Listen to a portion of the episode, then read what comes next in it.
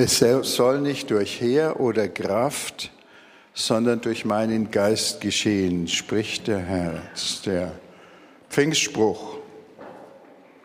Ich, wir haben heute etwas verändert. Wir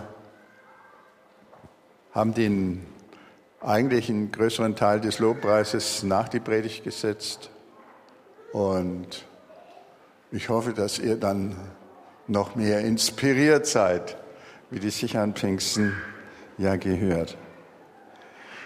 Ja, der heutige Predigtext steht im 1. Korintherbrief Kapitel 2. Vielleicht blendest du den mal ein. Bevor ich, äh, wir, wir ihn lesen und bedenken, wollte ich meine Verwunderung und äh, Dankbarkeit ausdrücken für die liturgische Kommission der evangelischen Kirche, die diesen Text auszusuchen wagte.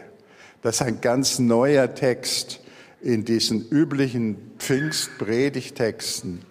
Man hat das bisher sorgfältig vermieden, weil der Text auch etwas missverständlich ist. Manche meinen vielleicht, er sei sehr hochgestochen, aber das stimmt nicht. Der Apostel Paulus schreibt am Anfang des zweiten Kapitels des ersten Korintherbriefs, dass er mit Furcht und Zittern gekommen ist nach Korinth, weil er schon Angst hatte, dass es deswegen Auseinandersetzungen geben wird. Aber auf der anderen Seite war er als Apostel natürlich auch sehr motiviert. Das war ja sein, seine Berufung gewesen. Schauen, lesen wir mal den Text durch.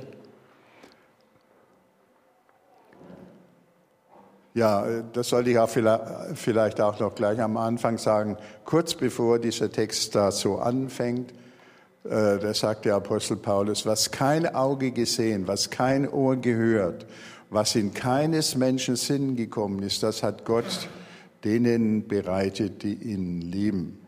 Ein Zitat aus dem Alten Testament, hinter das er sich stellt und das er aufgreift. Äh, nur, dass er jetzt nicht von Anfang an meint, das sei alles furchtbar abgehoben. Denn uns hat es Gott enthüllt durch den Geist. Der Geist ergründet nämlich alles, auch die Tiefen Gottes.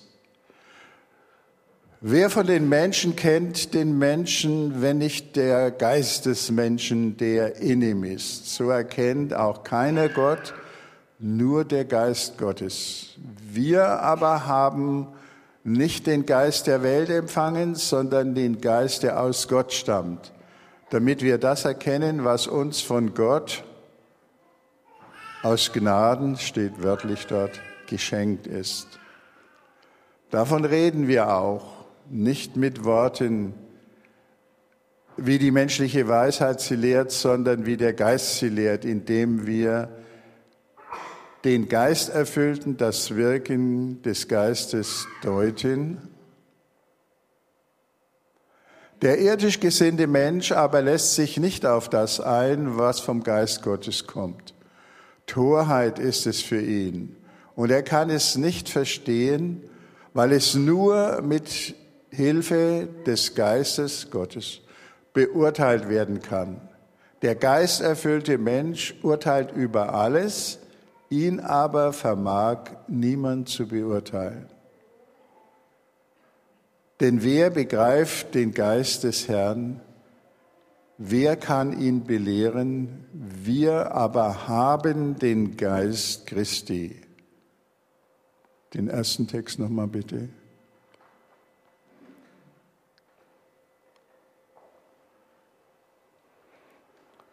Ja, der Apostel Paulus, der spricht hier eigentlich von zwei Sichtweisen, die äh, nicht identisch sind, die sich sehr unterscheiden.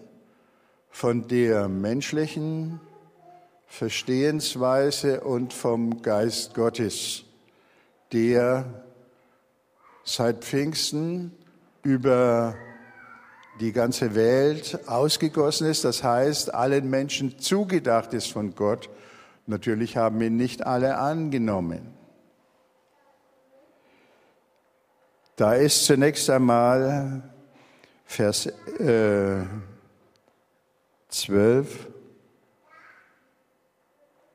nee, 11. Wer von, den wer von den Menschen kennt den Menschen, wenn nicht der Geist des Menschen, der in ihm ist? Wir sind alle Menschen. Wir wissen, was Menschen denken, was sie erfahren haben in ihrer Geschichte, in ihrer Philosophie, in den Religionen, die es gibt, äh, in allen möglichen Bereichen, persönlichen Beziehungen und so weiter. Ähm, das äh, verstehen wir. Menschen verstehen Menschen, das ist, zu denen gehören wir auch. Aber nun sagt der Apostel Paulus, äh, dass es den, auch den Geist Gottes gibt. Uns hat es der Herr, hat es Gott enthüllt durch den Geist, Vers 10. Der Heilige Geist ergründet nämlich alles, auch die Tiefen der Menschen, äh, die Tiefen Gottes. Die Wahrheit hinter unserer Wirklichkeit liegt bei Gott. Paulus sagt, Menschen können nicht erkennen, was Gott will und was er tun wird. Das wird zwar immer wieder versucht, Menschen versuchen es mit ihrem Verstand zu ergründen, aber sie scheitern regelmäßig. Jeder weiß das auch von sich, wenn er mit seinem puren Menschenverstand versucht hat, die Dinge seines Lebens oder der Weltgeschichte zu ergründen. Das ist sozusagen eine andere Dimension. Ich will es einmal mit einem Vergleich wagen. Ich weiß schon, es ist ein bisschen gewagt, aber äh, vielleicht versteht ihr es dann besser. Ihr kennt alle 3D-Filme, von Filmen die meisten, oder früher gab es 3D-Bilderbücher, die musste man anschauen. Dann hat man, beim Film kriegt man eine Brille, im Bilderbuch oder beim Bilderbuch anschauen musste man seine Augen ganz starr machen und plötzlich kam die dritte Dimension. Oder beim Film, wenn man die Brille aufsetzt, setzt man, sieht man die dritte Dimension. Und man sieht mehr als zuvor. Man kann auch anderes, Verschiedenes besser verstehen. Und so ist es mit uns Menschen gegenüber Gott. Da geht es sozusagen um die vierte Dimension. Wir denken ja dreidimensional, und, aber das reicht nicht aus, um die ganze Wirklichkeit Gottes zu ergründen. Gott kann uns aber, wenn er uns den Heiligen Geist schenkt, mit hineinnehmen, ein Stück teilweise in diese vierte Dimension. Und die Christen, die da äh, ein, dieses Geschenk seiner Offenbarung bekommen, das Geschenk seiner Liebe, die äh, begreifen dann plötzlich etwas anderes. Aber der Nachteil ist, mit denen, denen das nicht geschenkt worden ist, kann man eigentlich nicht darüber reden, weil die verstehen bloß Bahnhof. Deswegen sagt der Apostel Paulus, er sei mit Furcht und, und, und Beben da nach Korinth gekommen, weil er schon weiß, da gibt es dann heiße Diskussionen, natürlich mit den Heiden in Korinth, aber auch später hat er mit den Korinthern selber sein Pflaster gehabt. Das sieht man dann im äh, zweiten Korintherbrief. Das sind die Korinther offensichtlich wieder herausgefallen aus der Sicht, die sie schon einmal hatten. Wie gesagt, Menschen, wir Menschen können das nicht machen. Es ist ein Geschenk Gottes, der uns in seine Welt äh, hineinnimmt. Das meint er mit diesen, äh, der Geist ergründet die Tiefen Gottes. Wir kriegen Gottes Vision für unser persönliches Leben oder auch für die Welt überhaupt. Das ist das äh, Werk, Werk des Heiligen Geistes. Der natürliche Mensch, wenn der Jesus anschaut, Jesus von Nazareth, was sieht er da? Der sagt, das ist ein guter Mensch. Er hat äh, sich in Liebe zu seinen Mitmenschen gewandt. Er, hat, er war auch klug aber letztlich ist er ein gescheiterter Mensch.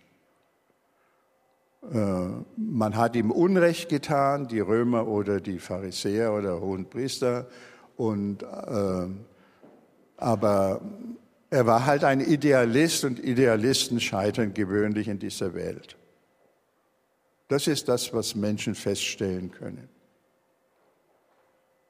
Das haben wir auch schon alle mal gedacht. Aber wenn uns Gott mit seinem Heiligen Geist beschenkt, sehen wir, das ist eigentlich anders. Dass Jesus ganz äh, gerade seinen Weg gegangen ist. Auch den Weg ans Kreuz, er hat das vorhergewusst. Er ist kein gescheiterter Idealist.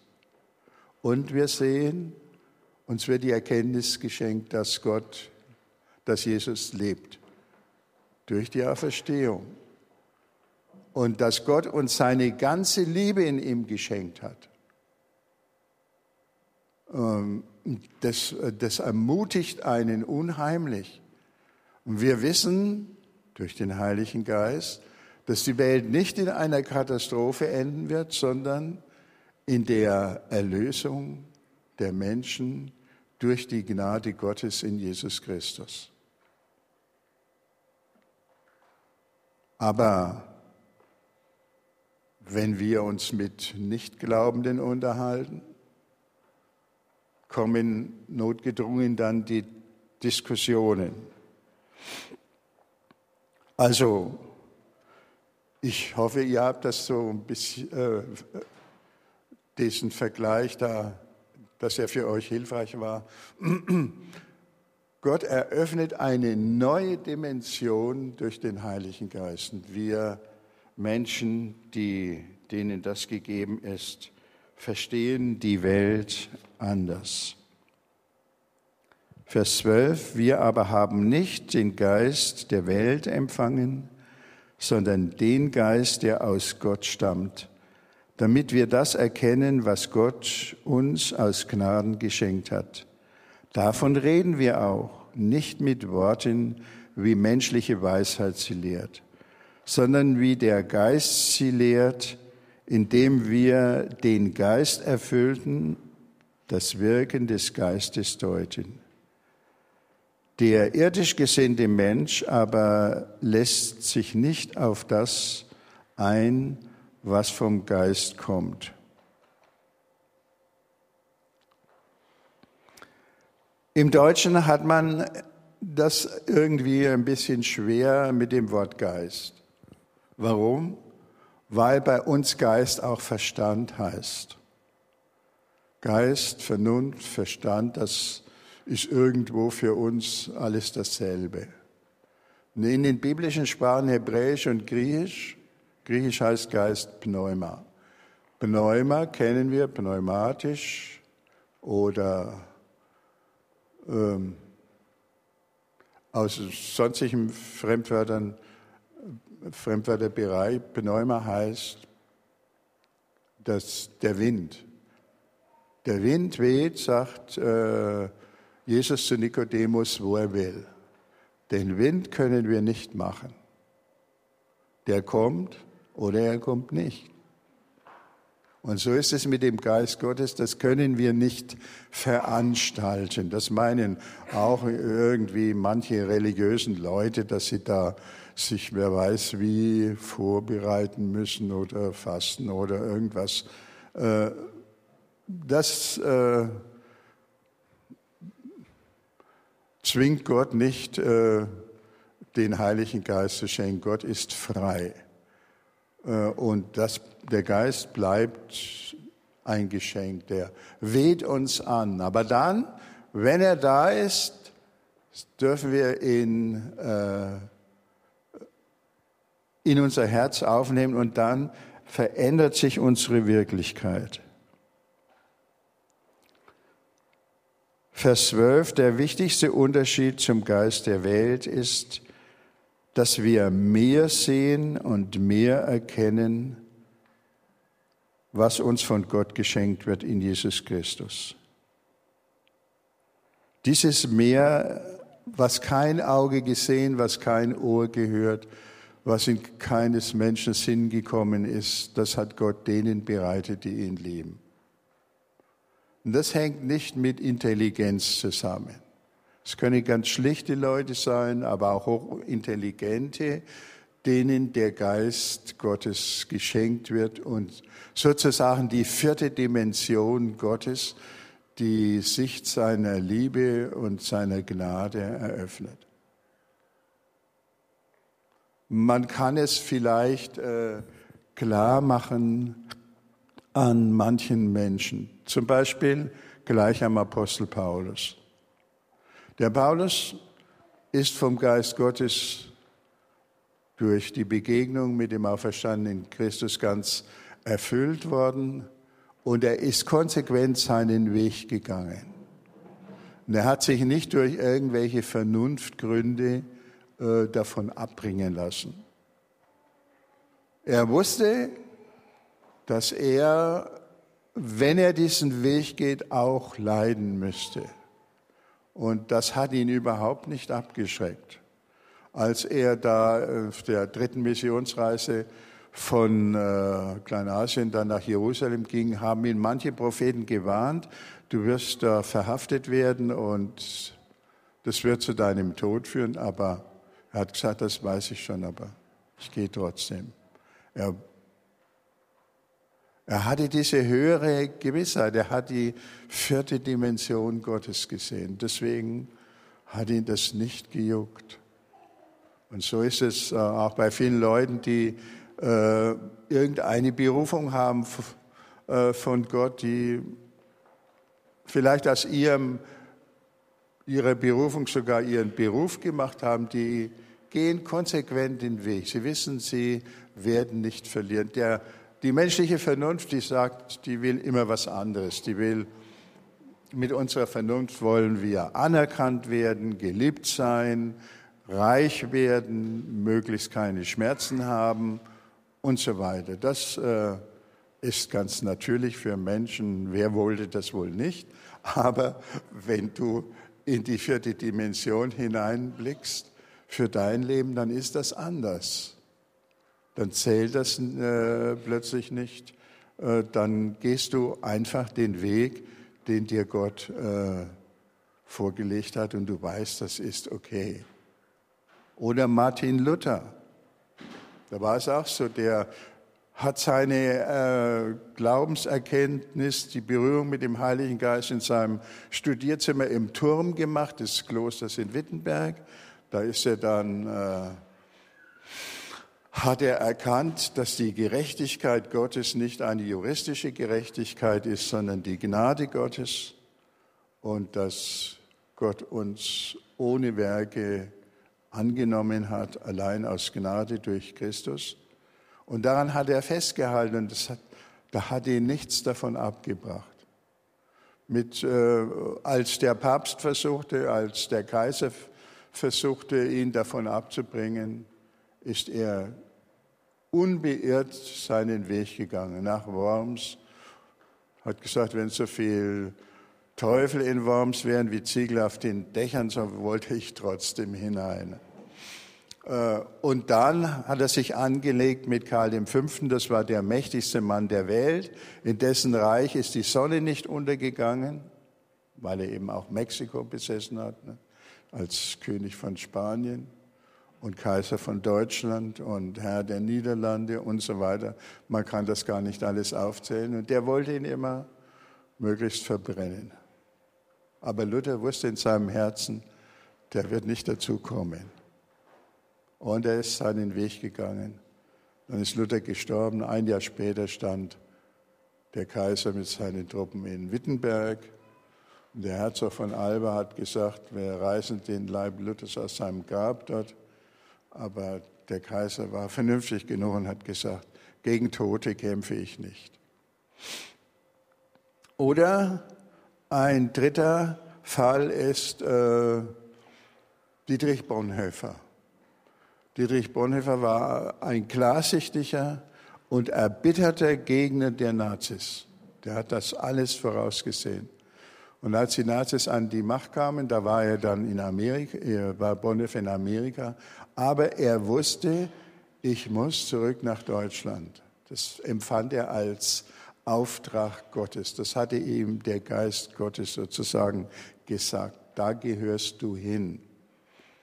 Und er ist zurückgekehrt, äh, obwohl er damit rechnen musste, dass man ihm Unrecht tun würde. Und er ist dann in den letzten Tagen des Dritten Reiches hingerichtet worden. Sein letztes Wort war, das ist das Ende für mich, als er sein Todesurteil hörte, das ist das Ende für mich, ist es die Tür zur Freiheit.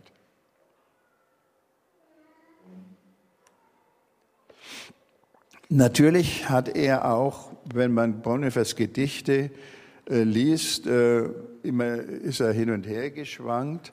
Und das ist, kennen wir alle, das nennt man Anfechtung, dass die, die eigene Vernunft etwas anderes sagt als das, was man von Gott aufs Herz gelegt bekommen hat. Und dann geht es hin und her. Bonhoeffer sagt, äh, die Leute sagen, du trittst wie ein äh, Feldherr aus deiner Gefängniszelle und ähm, es sieht so aus, als könnte dir nichts anhaben, aber wenn er dann in der Zelle ist, dann fühlt er sich wie ein Vogel im Käfig und ist also äh, sehr traurig drüber.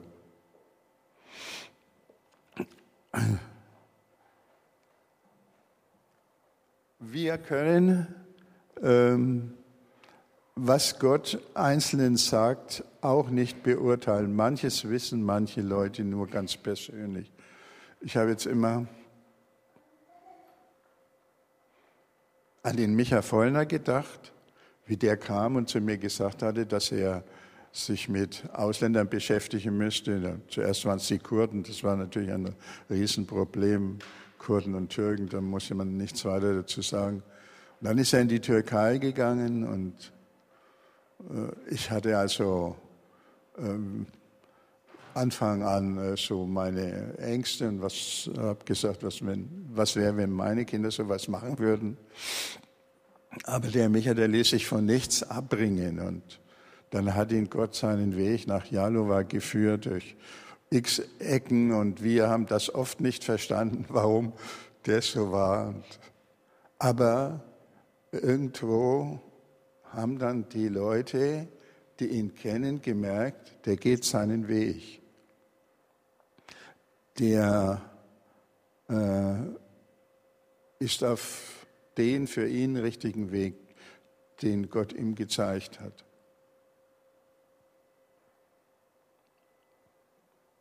Aber das ist dann schwierig für Außenstehende zu beurteilen, auch außenstehende Christen, die sonst etwas äh, vom Glauben schon gehört haben. Ähm, vielleicht, äh, ich, ich wollte euch nur sagen, das ist ganz natürlich, wenn man äh, da als Christ sozusagen von einer Dimension in die andere und wieder zurückspringt, dass dann solche Gedanken kommen. Das soll euch nicht stören, das ist eben äh, das Wirken des Heiligen Geistes, dass er uns dann die innere Sicherheit gibt und die Konsequenz und sagt, auch wenn das jetzt aussichtslos erscheint, du gehst diesen Weg und äh, das wird gut werden, was kein Auge gesehen, was kein Ohr gehört, was in keines Menschen Sinn gekommen ist, das hat Gott denen bereitet, die ihn lieben. Da könnte man jetzt natürlich noch sehr lange drüber reden. Ich will es mit einem ganz einfachen Beispiel abschließen.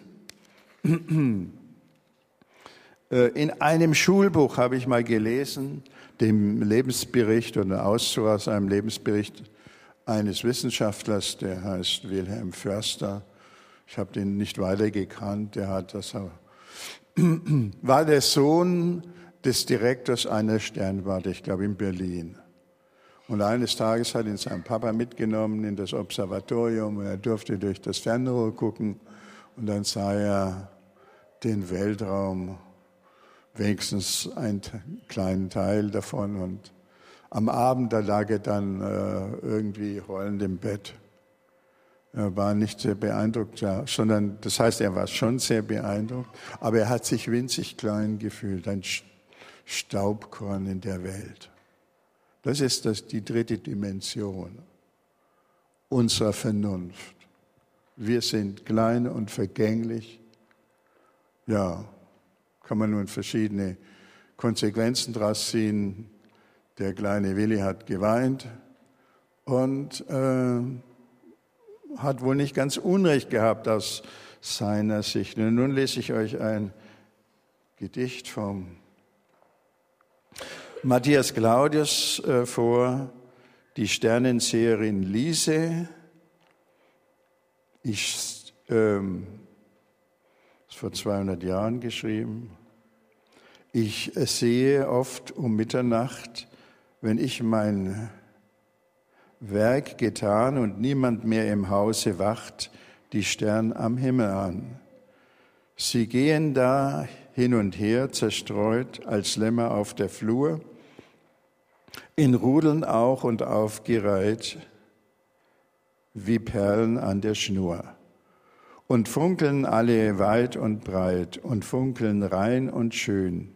Ich sehe die große Herrlichkeit und kann mich satt nicht sehen. Dann saget unterm Himmelszelt mein Herz mir in der Brust, es gibt was Besseres in der Welt als all ihr Schmerz und Lust. Ich werf mich auf mein Lager hin und liege lange wach.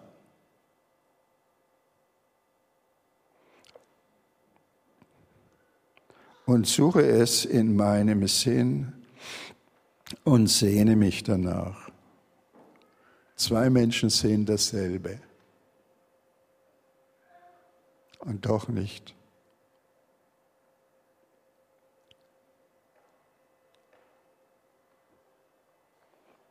Ja, das ist diese neue Dimension, die Gott uns gibt und die wir brauchen, wenn wir über Pfingsten nachdenken, dann oder auch Pfingstlieder anschauen, dann ist es eigentlich immer ein Gebet um diese, um den Heiligen Geist, den wir uns nicht selber geben können, sondern den Gott schenkt. Und von dem wir wissen, dass er unsere Lebenssicht verändern wird. Und ja, dass wir dann auch sagen können mit der Lise, dem ganz einfachen Mädchen, äh, es gibt was Besseres in der Welt als all ihr Leid und Lust. Darum geht es. Und wir, denke ich, sollen immer darum beten, immer neu, weil der Heilige Geist ist am Pfingsten nur zum ersten Mal ausgegossen worden, aber immer wieder über die Christen. Wir sollen immer wieder darum beten, dass uns diese Sicht gegeben wird. Wir wissen, das kann auch verloren werden. Äh, aber wir, äh, Gott möchte haben, dass wir äh, das erleben, was er uns bereitet hat. Durch Jesus Christus unseren Herrn, was kein Auge gesät, gesehen und was kein Ohr gehört und was in keines Menschen Sinn gekommen ist, das hat Gott denen bereitet, die ihn lieben. Uns. Amen.